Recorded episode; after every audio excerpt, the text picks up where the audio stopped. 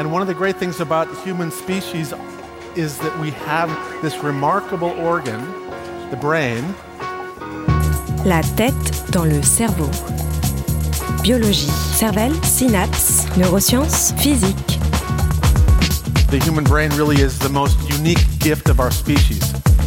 Avec Christophe Rodeau. Nous allons parler de cerfs et de biches, mais ne vous y trompez pas, ce que je vais vous raconter aujourd'hui n'a pas vraiment le côté bucolique des histoires de Bambi. Nous allons davantage nous aventurer dans une ambiance angoissante à la The Walking Dead. La tête dans le cerveau.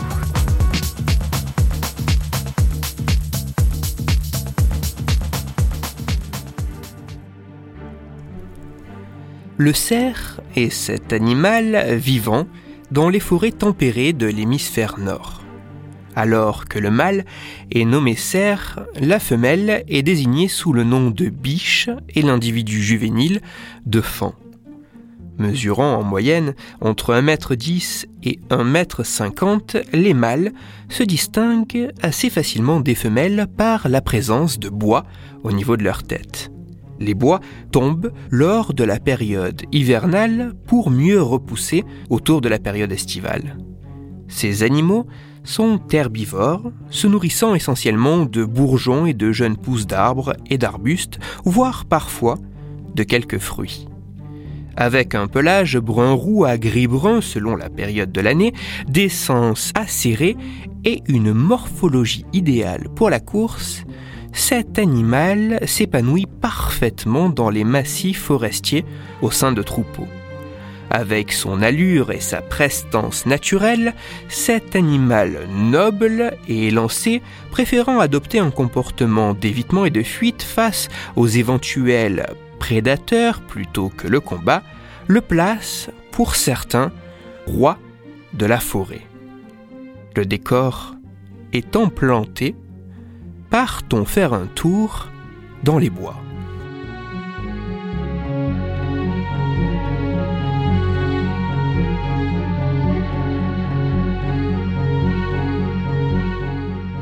Les rayons du soleil percent difficilement l'épais feuillage de cette belle forêt. Mais au loin, vous apercevez une trouée plus claire. En vous rapprochant, vous découvrez une magnifique clairière avec un lac à l'eau calme et limpide. De l'autre côté du lac, dans la clarté du soleil, une silhouette se dessine. Il ne vous faut pas très longtemps pour reconnaître un cerf avec ses énormes bois sur la tête. C'est la première fois que vous voyez de vos yeux ce bel animal. Mais plus vos yeux s'habituent à la lumière, mieux vous arrivez à discerner l'animal, et plus les détails que vous percevez vous paraissent étranges. L'animal est extrêmement maigre et ses côtes sont apparentes au niveau de ses flancs. Il a le regard vide et semble difficilement tenir debout. Vous avez alors un peu de peine à voir ce bel animal si mal en point. Mais votre peine laisse place à un sentiment qui vous glace le sang. Alors que vous apercevez cet animal, vous vous rendez compte qu'il a la bouche ouverte. De ce trou béant s'échappe de manière abondante de la bave. Et c'est à cet instant que l'animal, d'ordinaire craintif envers les autres espèces, perçoit votre présence. Son comportement change alors brusquement. Assez apathique, l'animal, comme pris d'une pulsion d'agressivité, vous charge avec une férocité sans égale. Vous avez eu la malchance de croiser le chemin d'un cerf zombie.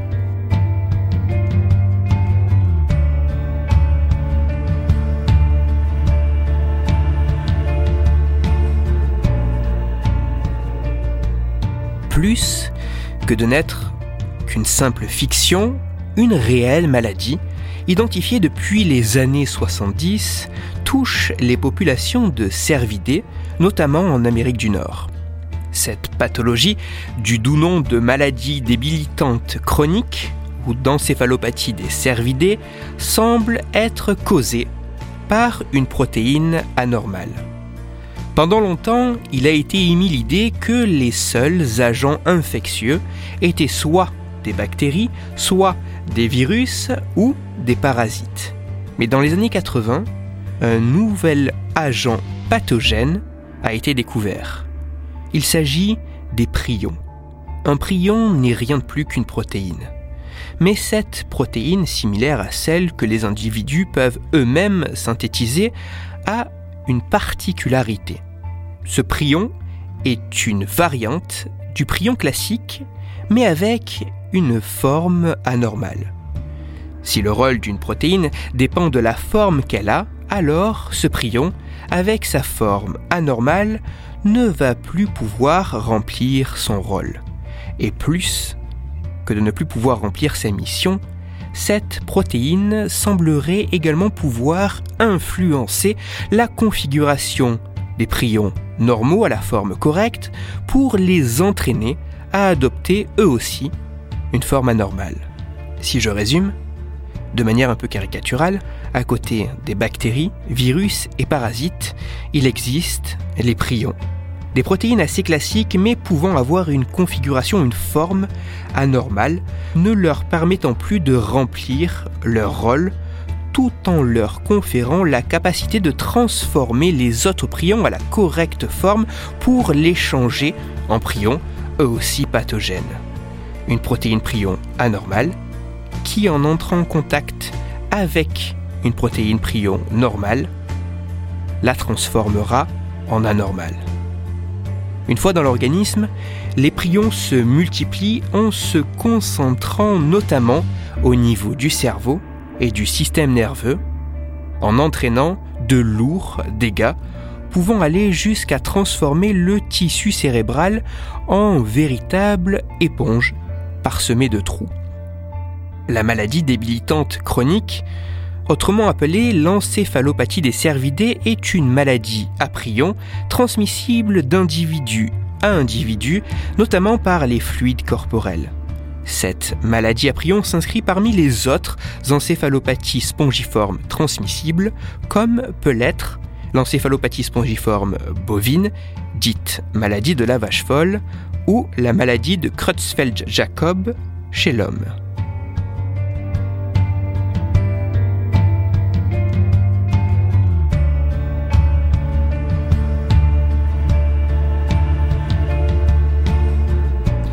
Cette pathologie, sans réel traitement curatif, qui transforme les cerfs en zombies avant d'entraîner inévitablement leur mort, inquiète certains chercheurs, car plus que de se transmettre assez facilement entre les différents cervidés, et même si pour l'instant aucun cas de transmission chez l'homme ne semble avoir été recensé, cette maladie pourrait aussi passer la barrière des espèces pour nous toucher à nous.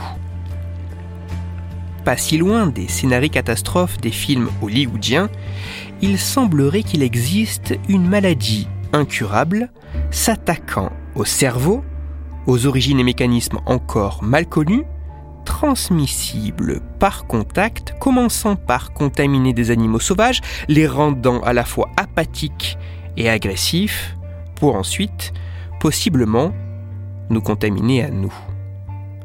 Lors de votre prochaine balade en forêt, prenez bien le temps de vous méfier de ce qui vous entoure, car l'invasion zombie pourrait être pour bientôt. Que ce soit par leur mécanisme d'apparition, de contamination ou de multiplication, les prions pathogènes sont encore loin d'avoir livré tous leurs secrets et de nombreux mystères persistent encore. Le ton de cette chronique était à dessein anxiogène, bien évidemment, il n'y a pas de quoi se plonger dans la paranoïa la plus totale autour de cette pathologie. Certes, la situation demeure préoccupante, mais il n'y a rien d'apocalyptique. Je rappelle que pour l'instant, aucun cas de transmission de cette maladie dans notre espèce n'a été recensé. Et dans la mesure où vous ne vous baignez pas dans des fluides corporels de cerfs malades, ou que vous n'utilisez pas les mêmes ustensiles à la fois pour dépecer un animal contaminé et pour manger, les risques, assez faibles de base, sont encore bien plus restreints. Toutes les références de ma chronique se trouveront sur mon site, Cerveau en argot, et pour approfondir la chronique d'aujourd'hui, car il se pourrait que cette protéine anormale soit introduite par une sorte de bactérie parasite, je vous renvoie vers un ouvrage parlant très largement des parasites de manière ludique et passionnante. Ce livre a pour titre Moi parasite. Il est écrit par Pierre Kerner et il est publié aux éditions Belin. Si vous avez frissonné avec cette histoire de cerf zombie, je vous renvoie à l'épisode précédent de La tête dans le cerveau qui mettait en avant les bienfaits que l'on peut trouver dans les situations effrayantes. Il s'agit de l'épisode numéro 117.